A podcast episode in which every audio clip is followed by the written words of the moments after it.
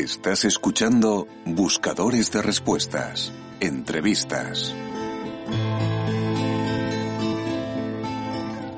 Te damos la bienvenida a una nueva entrevista en el canal. Te ofrecemos una charla amena, diferente y sincera, con un invitado o invitada relacionada con el mundo del autismo, del TEA o CEA, de la diversidad funcional o de la discapacidad. ¿Nos acompañas? ¡Empezamos!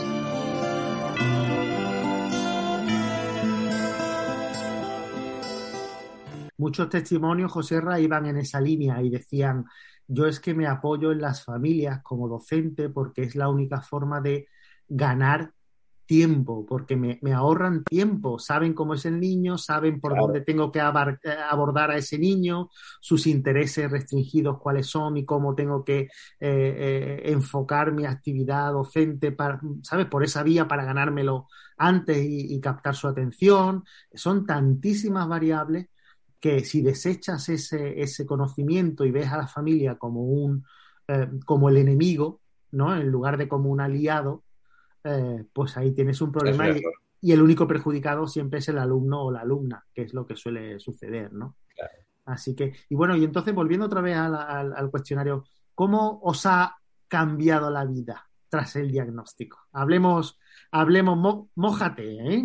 habla, habla claro, es decir, a nivel familiar, económico, de pareja. A nivel familiar. Eh, de lugar de residencia, trabajo, ¿no? ¿Qué sacrificios, decisiones difíciles habéis tenido que tomar en todas estas áreas? Pues sobre todo, sobre todo Raquel. Raquel ha cambiado mucho porque, como siempre, ella siempre cuenta que, bueno, que dice, claro, ¿quién va a dejar de trabajar? ¿La cómica o, el médico que salva bebés en la UCI, no? Pues la cómica. Es verdad que ella, su, su, trabajo se ha visto más perjudicado porque, porque ella, pues, es un trabajo que requiere de, viajar, de salir, de pasar largas temporadas a lo mejor fuera, en Madrid, sobre todo en Madrid, ¿no? Que es donde siempre se mueve, se mueve todo, ¿no? Y, claro, a veces ha tenido que rechazar ofertas que, requerían pues tener que marcharse durante un tiempo de, casa, ¿no? Entonces eso pues, la, la, limita en su trabajo y cada vez pues hace que, que, se le vea menos, ¿no? Y cuando al final se te ve menos, pues menos gente te llama y menos gente te, contrata, ¿no? Entonces, el, cambio más gordo quizás ha sido para ella, porque yo al fin y al cabo no soy funcionario todavía, pero mi trabajo sigue siendo el mismo y sigo haciendo mis guardias, sigo yendo por las mañanas al hospital, sigo viendo a los niños que veía y, no me afecta mucho. En cuanto a la vida familiar, pues, pues sí, sí que nos afecta porque, claro, tienes que, tienes que adaptar todo, todo a ella, ¿no? Eh, hay que adaptarlo todo a ella. Y, al final, pues las salidas, los viajes, los planes, todo se hace pensando de qué forma podemos eh, hacer que ella esté lo más cómoda posible para que la salida, el plan sea lo más agradable posible y sin menos interrupciones o disgustos, ¿no? Entonces, te cambia totalmente. Al final, te cambia la, organización por completo de, tu día y de, y de tus actividades y de las amistades, pues ya cosas que hacías antes, pues no las hacen, ¿no? Como te decía antes, pues quedar, tiendes a quedar con, gente que está en tu situación o similar, pues porque os entendéis mejor, ¿no? Claro. Eh, saben, saben lo que hay. Hay una, una anécdota que nos contaba un padre de Felan Mademis cuando fuimos a la primera, la primera reunión de familias, ¿no? Que se hizo en, en Burgos, a la que acudimos nosotros, la primera que acudimos nosotros. Fue la, la cena de clausura, ¿no? Entonces, eh, allí en la cena de clausura, pues en un salón grande de un restaurante de un hotel en, medio de Burgos, eh, pues los niños, eran todos niños con Felan Matermi, o casi todos niños con Felan Matermi, eh, pues todos los niños estaban corriendo, dando vueltas por el restaurante, por el salón, haciendo lo que les daba la gana, yendo de una mesa a otra, quitando el plato, el tenedor, no sé qué. Y no pasaba nada. Y, un padre nos decía, dice, es que es la única noche, dice, en la que podemos cenar de forma relajada, sin que nadie te esté mirando ni juzgando, dice, porque como todos son Felan Madermi, claro. aquí está todo permitido y todos pueden hacer lo que quieran y estamos totalmente relajados. Y, ahí nos dimos cuenta de, lo que suponía también esto, ¿no? Porque dices, joder, esta gente te entiende porque le pasa lo mismo que a ti y, se siente incómodos eh, esta noche porque no hay nadie que les está mirando ni juzgando, ¿no? Sus hijos pueden hacer lo que quieran y no tienes que estar preocupado de, tratar de contenerlo de, o de, de buscar una distracción.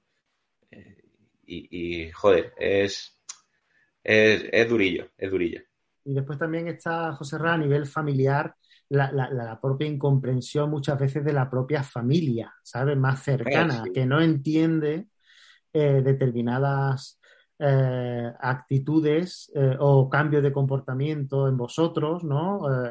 el que no se vaya a esas reuniones familiares que son perjudiciales a lo mejor para, para Emma, por el entorno, ¿sabes lo que te quiero decir no? Es, a veces hay como una especie de, falsa normalización, ¿no? Como que no pasa nada, pero, pero sí pasa. Sabemos que cuando tú sacas a esa niña de su entorno habitual o su entorno tal y, se dan determinados condicionantes, sabes que las crisis están aseguradas, ¿sabes? Eh, eh, eh, entonces eso al final es lo que decimos nosotros, al final te va, te va aislando, ¿no? Ah, te va aislando y hay relaciones familiares incluso que se van, no solo de amistad, sino familiares que se van enfriando, desapareciendo y lo que tú decías antes, aparecen otras personas en tu vida que, tienen otros puntos en común, ¿no? Que es otro tipo de familia, ¿no? No es de sangre, pero es, es otro tipo de familia, ¿no? Efectivamente, es una, segunda familia, sí, sí. Claro. Así es. Es verdad que a veces también tienes diferentes puntos de vista sobre cómo manejar las situaciones de conflicto con la niña, ¿no? Eh, a veces pues te dicen con, toda la buena intención del mundo, ¿no? pues yo esto no lo haría así, yo lo haría de otra forma. Y claro, tú dices, joder, nosotros estamos 24 horas con ella, sabemos cómo manejarla, nuestra terapeuta nos orienta cómo tenemos que hacerlo.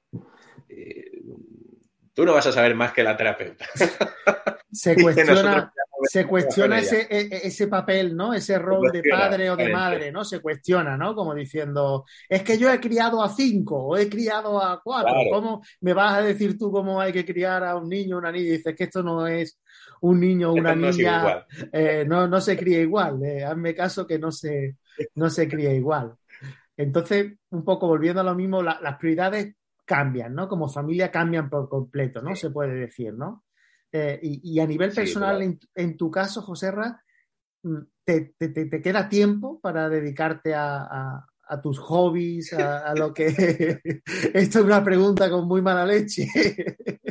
Eh, eh, bueno, aquí, decir, aquí, Raquel siempre procura, como sabe que yo también tengo mis rutinas y mis historias, y, mis intereses restringidos, pues procura siempre guardar un, algún espacio de tiempo para que yo haga mis cositas, pues a lo mejor hace un poco de deporte o, verme una serie o una peli de miedo, que me gusta mucho el cine de terror.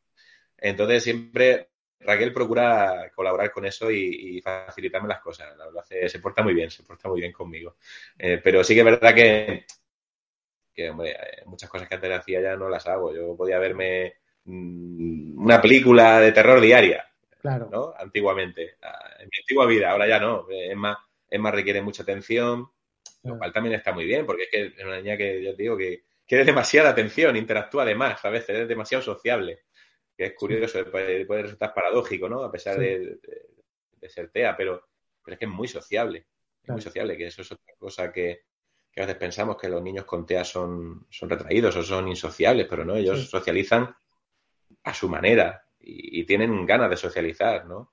Mm. Y ella es muy social, entonces, demasiado social a veces, entonces es muy absorbente. Entonces, te queda poco tiempo para, hacer cosas o para hacer eh, tareas que tienes pendientes del trabajo, eh, yo sé, escribir artículos, preparar sesiones del hospital.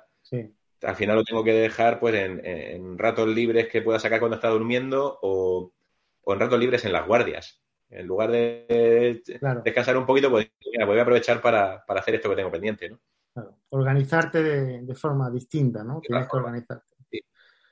Y eh, volviendo a, la, pregunta anterior, eh, por lo que me comentas, en el caso de Raquel, te, se porta muy bien contigo, quiere decir que básicamente a nivel pareja esto os ha unido más, porque sabes, como hablábamos antes, que hay otras parejas que aunque tengamos eh, siempre nuestras rencillas y nuestras cosas, porque esto es verdad que está siempre al límite, ¿no? Este es el famoso estrés oxidativo que pasamos los padres, ¿no? Que tenemos niños que estamos siempre eh, en unos, niveles de estrés muy altos, ¿no? Pero, pero hay dos tipos de, de, parejas, ¿no? Que o bien te unen más y los dos van a una y van a muerte, o bien cada uno tira por su lado y se van distanciando porque no procesan eh, el duelo o, la situación o no la entienden de la misma forma, bien porque no la viven de primera línea, en primera línea, porque tú sabes que mm, muchas veces eh, nos refugiamos eh, en el trabajo o en, ¿sabes? Para, para no enfrentarte a esa realidad. Sí, ¿sabes? de huida. Correcto, es una huida hacia adelante y entonces eh, muchas parejas se terminan eh, distanciando porque es que tú no te quieres enfrentar a eso. Entonces siempre hay ese sacrificio de que una de las de los dos eh, ¿no? se, queda, digamos, como cuidador, ¿no? y tiene que hacer los sacrificios estos que, comentábamos, ¿no? para intentar adaptarse a esa nueva realidad, ¿no? por eso esto nos lleva un poquito a la siguiente pregunta, que es un poco polémica, ¿no? ¿Qué le dirías tú a todas esas familias, ¿no? Que hablan de lo maravilloso que es el autismo, ¿no? Por ejemplo, que si una bendición, que si no, no les ha cambiado la vida en absoluto, eh, ¿Crees tú que, es, eh, que, se dicen tales cosas como un mecanismo de defensa para sobrellevar el duelo y no parecer vulnerable de cara al público? ¿O, es postureo Como, hablábamos? O, Es posible. Yo creo que a veces puede ser un mecanismo de defensa, otras veces puede ser puro postureo. Yo, yo no lo veo no lo veo así, la verdad es que creo que, que, la, discapacidad en general es una, eh, es una mierda, quiero decir. No, no, es una gran putada. Es una gran putada. ¿no? me gusta romantizar ni que se romantice la discapacidad, ni como no me gusta que se romantice, yo qué sé, el, eh, enfermedades como el cáncer o lo que sea, me da igual. Eh, ni discapacidad, ni enfermedades, no, me gusta que se romanticen ese tipo de cosas, porque, porque generan sufrimiento en la familia. Así que al final, en la propia persona que lo padece y, y, y en las familias, se genera sufrimiento. Entonces, estoy totalmente en contra de que se, romantice. Yo respeto a la, gente que, lo ve como una bendición, porque a veces sí que hay, yo sí que he tenido familias en, el desempeño de mi trabajo eh, con niños que han tenido diagnósticos muy jodidos eh, y que ellos, pues dentro de sus creencias religiosas muy fuertes, lo han afrontado como, pues como una prueba, ¿no? Una prueba que les manda Dios eh, con un objetivo, con un fin y, ves que a lo largo del tiempo, pues, pues lo hacen muy bien y, están cuidando muy bien al niño y están consiguiendo muchas cosas y yo le por ello. Yo lo respeto totalmente y, me parece perfecto. Porque esa gente, pues bueno, desde, su punto de vista, de sus creencias, lo enfocan así, afrontan así esa situación de, duelo, porque al final es un duelo, es una pérdida de, del niño esperado, del niño idealizado, del niño sano, ¿no? Que se suele decir. De las expectativas. De las expectativas, ¿no? Sí, de las expectativas, que al final es una utopía, porque tampoco existe, porque todos tenemos, todos tenemos nuestras cositas. Aquí no se escapa nadie. Claro. Pero bueno, eh, yo respeto mucho a, la gente que lo afronta así y chapó y para adelante, pero, pero yo no, pienso igual. Yo creo que, vamos, yo creo que me preferiría que mi hija no tuviera fe en las madermis, sobre todo por todas las cosas que, pueden venir después, ¿no? Porque mayor riesgo de, de debut de enfermedades psiquiátricas, tipo esquizofrenia, bipolaridad, depresión, ansiedad, eh, epilepsia, regresiones asociadas a todo ese tipo de problemas. En fin, eh, si pudiera elegir, preferiría que no. Preferiría que no tuviera ese problema. No, no diría que es una que es el, lo mejor que me ha pasado en mi vida que mi hija tenga mí nadie elige. Como tengo un compañero que lo dice muy bien, que tiene también una niña con, un síndrome, una enfermedad genética rara, que también lo dice. Dice, joder, dice que nadie elige tener un hijo con tal síndrome. Simplemente pasa y lo afrontas y tiras para adelante o no tiras para adelante, ya está. Pero, pero romantizarlo no, no, me parece, no me parece bien. Es que, Yo de mi punto de vista no hacerlo. No, igual, a nosotros tampoco. De hecho, nuestro discurso muchas veces no es eh, eh, eh, causa rechazo porque es excesivamente realista, ¿sabes? Es decir, la gente quiere escuchar eh, que se romantiza, sabe que se romantiza todo, que esto es maravilloso, eh, que hay esperanza, que venga, que sois unos guerreros, unos luchadores, unos magníficos, ¿sabes? Y tú dices, pero bueno, vamos, vamos a ver, eh, ¿tú qué quieres? ¿Que te digan la realidad y lo que te va a pasar porque ya otros han pasado por eso? ¿O, prefieres no tener ninguna herramientas y cuando te, te ¿sabes? Otros que te dicen, déjame que me estrelle, déjame que me estrelle. Y tú dices, yo hubiera dado la vida por tener a alguien que me hubiera acompañado, me hubiera guiado antes de que me sucedieran las cosas y me hubiera, ¿sabes? Me, hubiera puesto sobre aviso, me hubiera dicho, oye, ten cuidado con esto, estate preparado en esto, fórmate en esto. Eh, eh, Raquel lo contaba en alguna entrevista que ella ha dado por ahí, ¿no? Tal, que al final te, tienes que formar en muchísimas áreas, ¿sabes? Porque, porque es que tú eres el que tiene que discutir con los especialistas, con lo tal, eh, mándele usted esta prueba, mándele, porque es que eh, muchas veces vas a, contracorriente, somos familias las que realmente nos implicamos, porque te, hay otras familias que no se implican, eso es una realidad, no, no, vamos a, descubrir nada. Eh, y, te conviertes en familias eh, muy conflictivas porque vas remando a contracorriente siempre, ¿sabes? Es decir, no, no, no, pero mándele usted esta prueba, pero hágale usted tal. Y claro, cuando salen positivos los resultados o tal, o se quedan como, como en shock los propios profesionales, ¿sabes? Como diciendo, pero ¿quién, ¿quién leche os creéis que sois? ¿Sabes? Diciéndome cómo tengo que hacer mi trabajo, cómo tengo que, ¿sabes? Eso, eso es un, tema. Y después está el otro tema, de que esos que dicen que a ellos no les afecta el, el diagnóstico de su hijo para nada y que todo después te entera que a lo mejor el nivel socioeconómico que tienen es brutal eh, que tienen a su hijo o su hija en terapia tres horas al día, varias personas encargadas de ese hijo o esa hija, eh, que, eh, ¿sabes? Que mm, ven a ese hijo y a esa hija para acostarlo por la noche y tú dices, claro, claro, así está muy bien, así se sobrelleva muy bien. Instagram, Claro, Es una, Efectivamente, es un creador de contenidos que dices, esto es, voy a ganar dinero con la discapacidad ahora, ¿no? Soy un modelo de padre, mira lo que tal. Ah, no, no, pero a mí el autismo no me preocupa, o a mí esto, ah, no, a mí no me preocupa. Yo es que tengo dos personas en el servicio que me ayudan y me hacen todo esto, me lo llevan a terapia, y yo hago mi postureo, hago mis, eh, mis reels y quedo como Dios. Y tú te quedas diciendo, pero, pero bueno, esto, pero ¿sabes por qué? porque hay otras otras madres o otros padres que ven eso y dice, eh, escucha, digo, se, puede sentir mal. Claro, dice, dice, esta no es mi realidad.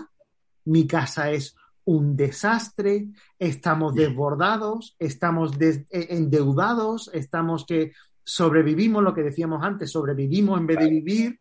Eh, entonces, claro, no sé exactamente ese buen rollismo, ese wonderfulismo que se vende, hasta qué punto eh, hace tan daño, ¿sabes? Porque tú dices... Yo creo que hace mucho daño y me pone realmente enfermo y, me pone violento, incluso. Entonces, lo odio profundamente. Pero, vende mucho, José Ra, vende mucho esa, sí, es lo que más vende. Eso vende muchísimo. más en redes así como Instagram.